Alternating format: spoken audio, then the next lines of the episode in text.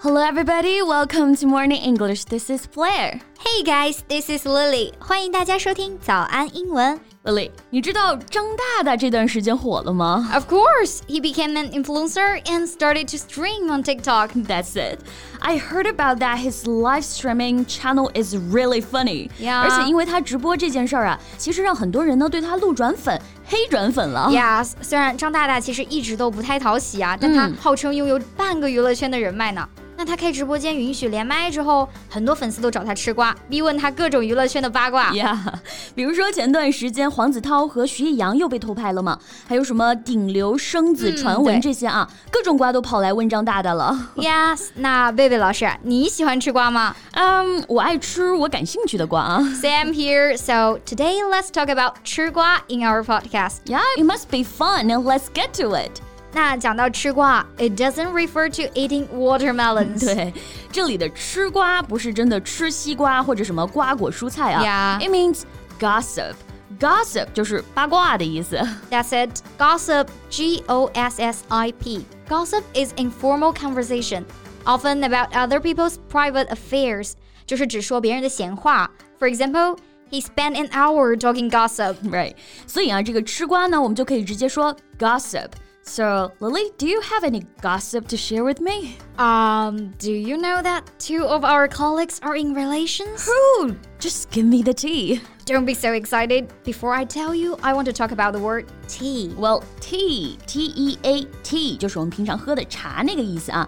但是 give me the tea，那这里的 tea 呢，就是指我们刚刚说到那个瓜。So give me the tea，意思就是快告诉我这个瓜吧。呀想想啊，手里捧着一杯茶，然后听着刚出炉的新鲜八卦，就有那个茶花会儿那个味儿了。那不就是在吃瓜吗？That's it。那 tea 表示瓜的用法呢，其实还挺多的。在问别人有什么瓜的时候，我们可以说 What's the tea？Yes, and spell the tea。Spell S P I L L. If a liquid spills or you spill it, it accidentally flows over the edge of a container. Spill 呢就是指液体溢出来的意思。So spill the tea 字面意思呢就是把茶倒出来了，其实就是爆料的意思。比如我们等不及要听别人爆料的时候，我们就会说，Come on, spill the tea. I'm waiting for the gossip. Yes. And another idiom, spell the beans. It's exactly the same like spell the tea. 呀，bean 就是豆子的那个 bean 啊、b E A N。 那把豆子弄洒了，引申出来就是泄露秘密，所以和 spill the tea 一样，很适合用在吃瓜呀或者八卦的场合。 Yes. Okay, so Lily, it's time for you to spell the beans. Okay, um, actually, you know that, and they've already engaged. Well, it's not funny. I've waited so long to be served that weak tea. 你这算什么瓜嘛？太无聊了。 Well, I swear if I have any juicy tea, I will share with you once I know it. Deal. Okay, so weak tea 就是表示我们刚刚说的无聊的瓜。Weak, W E A K 是虚弱的意思。虚弱的瓜呢，没什么影响力，所以也就是我们说的无聊了。 Yeah, and juicy tea. J U I C Y juicy 就是表示很丰富多汁的，那多汁的瓜呢，就是表示很劲爆，所以 juicy tea 就是指的很劲爆的瓜。 That's right。那讲了这么多用 tea 表示的瓜的用法啊，那真的想要表示一杯茶的时候呢，我们还是要说 Would you give me a cup of tea, please? Yeah, so don't mix them. Right. Okay, so Lily, can you get the popcorn for me? I'm a little bit hungry right now. Of course, but speak of the phrase get the popcorn. 它除了表示拿爆米花，也能表示吃瓜的意思。对，The phrase is meant to symbolize sitting back as if one were at the movies and watching the battle of words between two arguing people. 没错，就是有两个人在撕逼的时候喊一句 get the popcorn，就相当于是快来吃瓜的意思。我们中文当中会来是说抓一把瓜子儿吧，这个意思。 Yeah, And I remember there's a phrase in Friends，《老友记》里面有一句话啊也很好。 Tell me all the dirt。他们会经常坐在一起聊八卦的时候啊，就说到这个。Come on, guys, tell me all the dirt。 I remember that too. So here, dirt 本来的意思是表示灰尘，那它还可以呢用来形容一些流言蜚语，所以它一般是当贬义词来使用的。 That's right. Newspaper have been digging up dirt on the president. 最近报纸啊一直在挖总统的猛料。 Exactly。应该讲了这么久的吃瓜啊，吃瓜就肯定少不了我们这种吃瓜群众了。呀，我身边还有好多朋友啊，都是那 种网络冲浪达人啊，他们总是能在冲浪的第一线吃到很多的瓜。嗯，说的没错。那网络达人其实就可以用来表示吃瓜群众。So here we can use this word.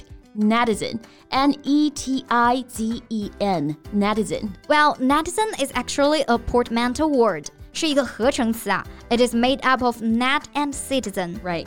Net 就是网络，N E T，然后 citizen 表示公民，所以合起来呢，也就是网民的意思了。The netizens could not stay away from reading about the celebrity drama. Yes，像那种明星绯闻啊，还有娱乐圈的劲爆新闻啊，网友们就绝对不会错过。所以网友们在张大大的直播间才会那么兴奋啊。嗯，那网络上的吃瓜群众呢，我们用 netizen；现实生活当中的吃瓜群众，我们就可以用这个词儿 onlooker。Yeah，onlooker。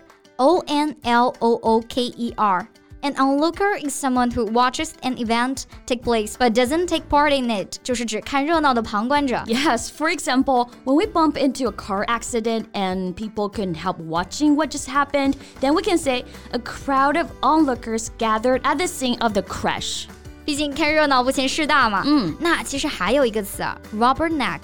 R U B B E R N E C K. It usually refers to the person who turned to look at something while he's driving past it.